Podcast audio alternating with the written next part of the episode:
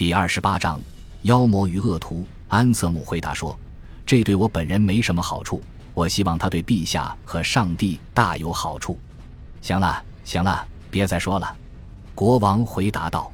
当大主教恳求他补上修道院院长的空缺时，他十分生气。这些修道院难道不是我的吗？我想怎么处置自己的庄园就怎么处置。难道我就不能按照自己的心思处置自己的修道院？最后，双方分道扬镳。安瑟姆准备离开英格兰，退居罗马，一去不返。国王仍旧耿耿于怀，一心想报复。告诉大主教，他说道：“我昨天恨他，今天更恨他。告诉他，我以后天天恨他。他那一套祈祷和祝福，就让他们见鬼去吧。”我回敬他一脸唾沫。问题的症结在于，威廉不想让别人在自己的地盘上和他平起平坐。提起教宗和大主教，他满口鄙夷之词。这是教会与国家之间永恒的困境。教权与王权有时候是相互对立的，教宗的敕令有时候与王国的风俗相抵触。国王有权任命主教和修道院院长吗？他能够根据自己的意愿处置教会财产吗？他可以拒绝教宗使节入境吗？麻烦事还不止于此。严格来说，大主教是国王的封臣，他对国王宣誓效忠，但他同时也是教宗的仆人。有时候，一仆不可能同时伺候二主。后来，托马斯·贝克特的经历就证明了这一点。红毛威廉一刻也不消停，总是带着宫廷四处游荡，食品箱、餐具。美酒储藏柜等设施都放在大车上，国王想去哪里就把他们拉到哪里，猎犬也放出来随行，跑在前面开路。宫廷人员都骑着马，后面跟着食客和娼妓。这伙人就像一小股部队在行军，他们也确实像部队那样令人害怕。听什么喜欢什么就去拿什么，或者去偷。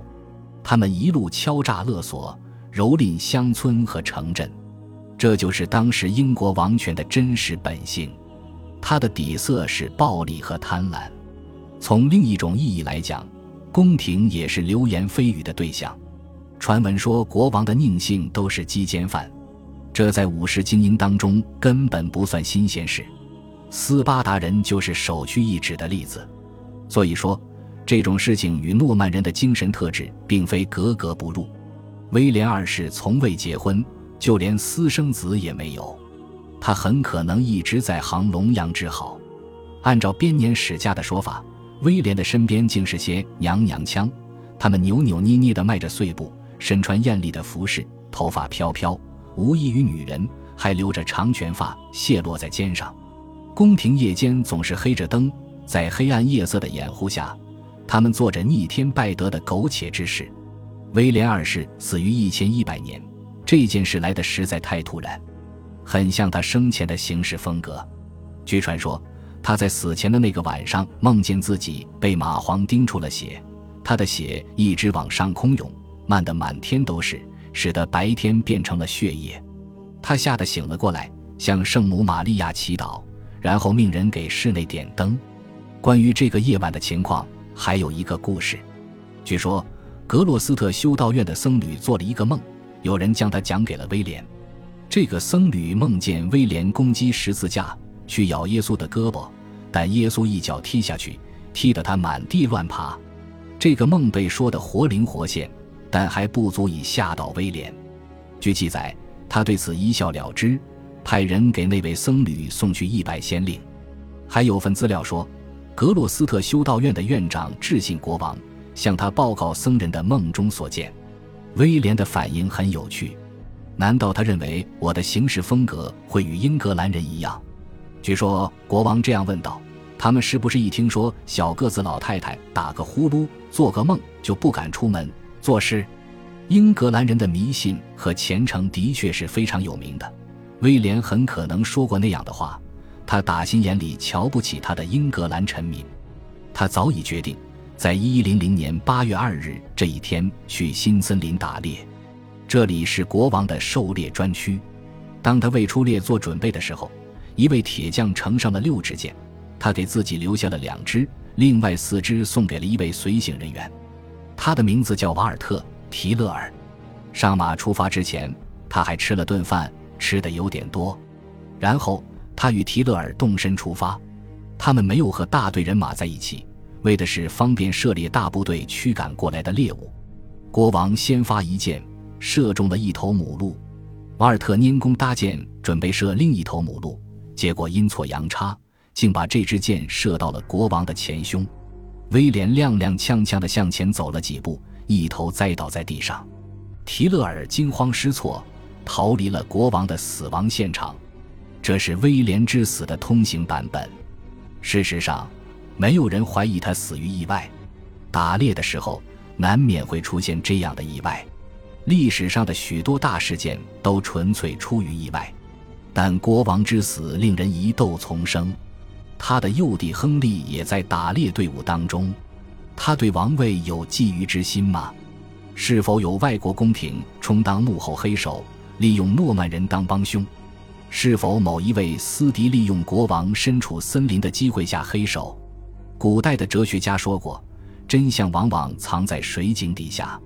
关于他的死亡，还有一个比较善意的说法。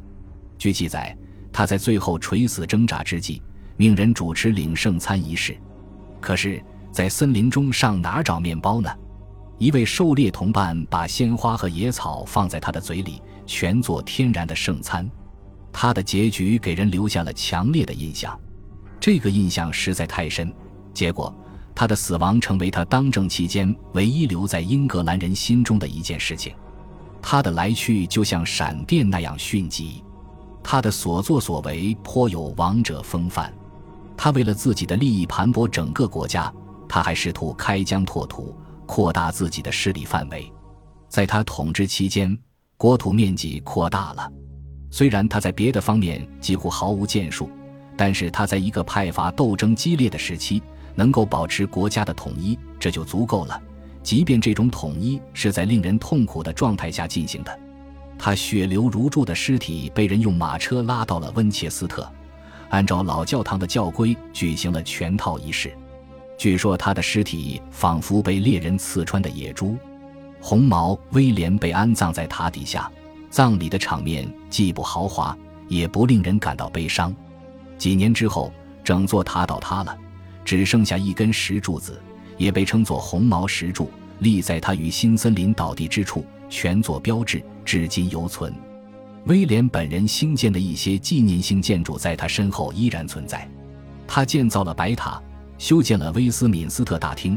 施工的主力军是一群群被苛捐杂税压榨得不断苦吟的劳工。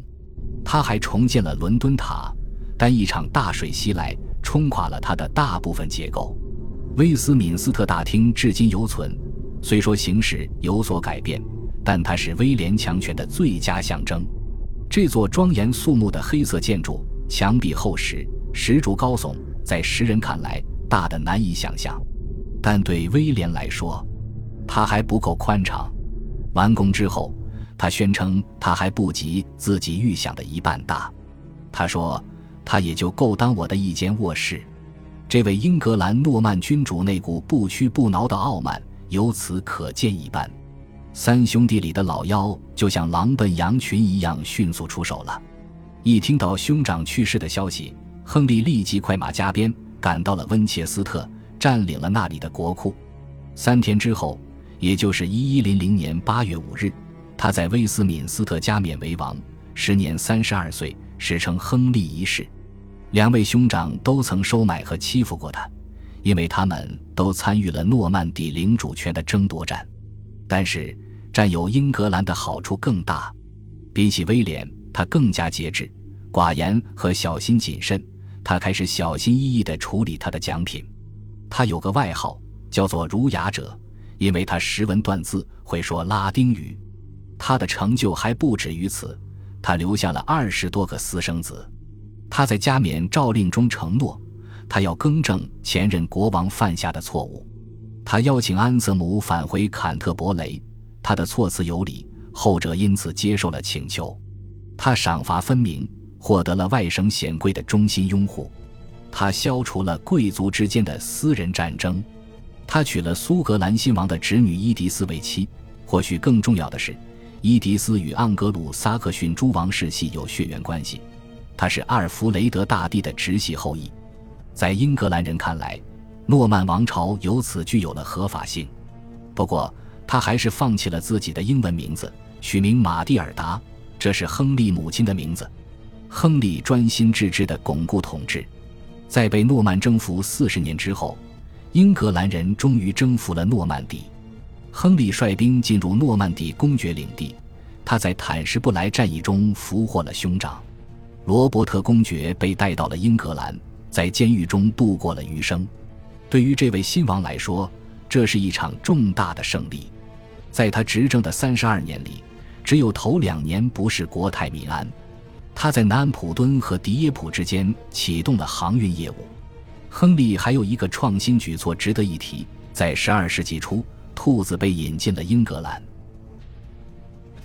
感谢您的收听，喜欢别忘了订阅加关注，主页有更多精彩内容。